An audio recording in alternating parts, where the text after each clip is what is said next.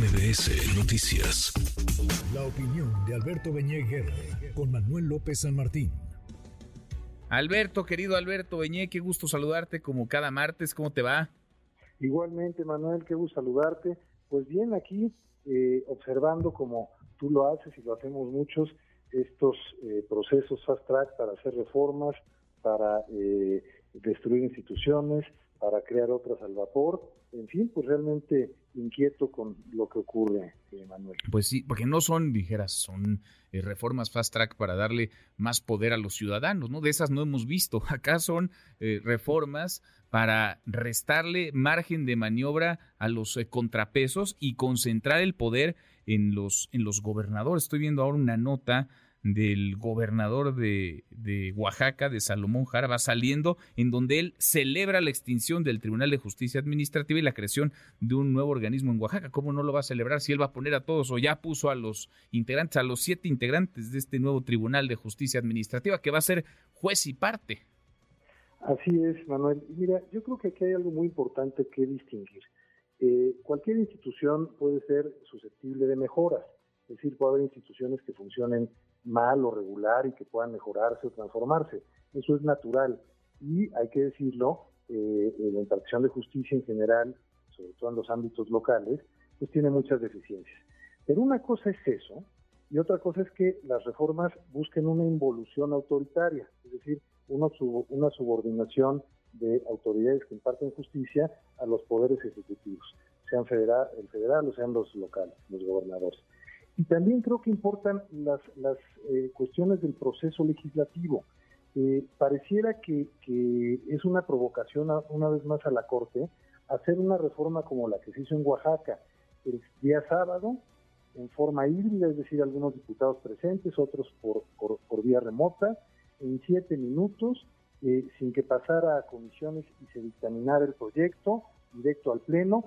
eso viola todo el procedimiento, hay suficientes tesis, criterios, resoluciones muy recientes que si revisaran los legisladores sabrían que al final van a llevar a la declaratoria de inconstitucionalidad de esa reforma hecha de esa manera, que es un albazo, es un golpe legislativo. Entonces, tenemos, digamos, la parte sustantiva, pero también la parte de formalidades del proceso legislativo, que en democracia no es un asunto menor. Sin duda, sin y a todos nos tendría que importar, ¿no? Que se mantenga, digamos, o que pueda prevalecer un régimen de pesos y, y contrapesos. Están además en este marco, Alberto, los ataques a la, a la Corte, la petición de algunos diputados de Morena, no todos, pero algunos sí, que están exigiendo llevar a juicio político a todos los ministros de la Corte, dicen ellos por no bajarse el sueldo, aunque esgrimen también otras razones, que es no se alinean prácticamente, o sea, nos están poniendo el pie, nos están obstaculizando en la construcción de la, de la cuarta transformación. No, pues es claramente, Manuel, una eh, compulsión autoritaria eh, que no asume que los contrapesos y los controles entre poderes son la esencia de una democracia constitucional que garantice los derechos de las personas, pues realmente lo que tiene es una vocación y un talante autoritarios. Eh, realmente es muy delicado porque hay que recordar que la reforma que impulsó en diciembre del 94, después del 95 el presidente yo, fue una reforma para fortalecer a la Suprema Corte, para dotarla de muchas más atribuciones precisamente a favor de la defensa de los derechos constitucionales, a defensa de la Constitución. Eh, y hoy lo que y, así había avanzado la corte ya con mucha más independencia que la que se tuvo durante el viejo perismo histórico y de pronto en este gobierno viene una andanada contra una corte porque cumple su papel de defender la constitución y los derechos de las personas frente a actos de autoridad o reformas legislativas que son abiertamente contrarios a esos principios y derechos constitucionales. Entonces, lo que hay es una campaña de linchamiento, de intento de debilitamiento, lo que quisieran es realmente suprimir a, la Corte y al Poder Judicial. Lo han dicho cuando plantean que sean eh, los ministros y las ministras electos por voto popular, lo que están queriendo decir es que quieren desaparecer un poder autónomo.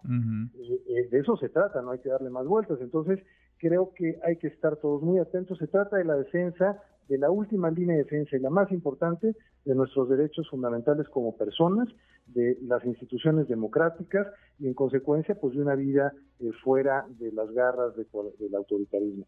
Eso es lo que está en juego y eso es lo que hay que cuidar y decirlo con todas sus letras. Es eh, toral, es, fundamental para la vida democrática de, cualquier país, del nuestro por supuesto, lo es más en este momento. Un abrazo, gracias Alberto, gracias como siempre. Un fuerte abrazo, muchas gracias Manuel, buenas tardes. Muy buenas tardes. Redes sociales para que siga en contacto: Twitter, Facebook y TikTok. M. López San Martín.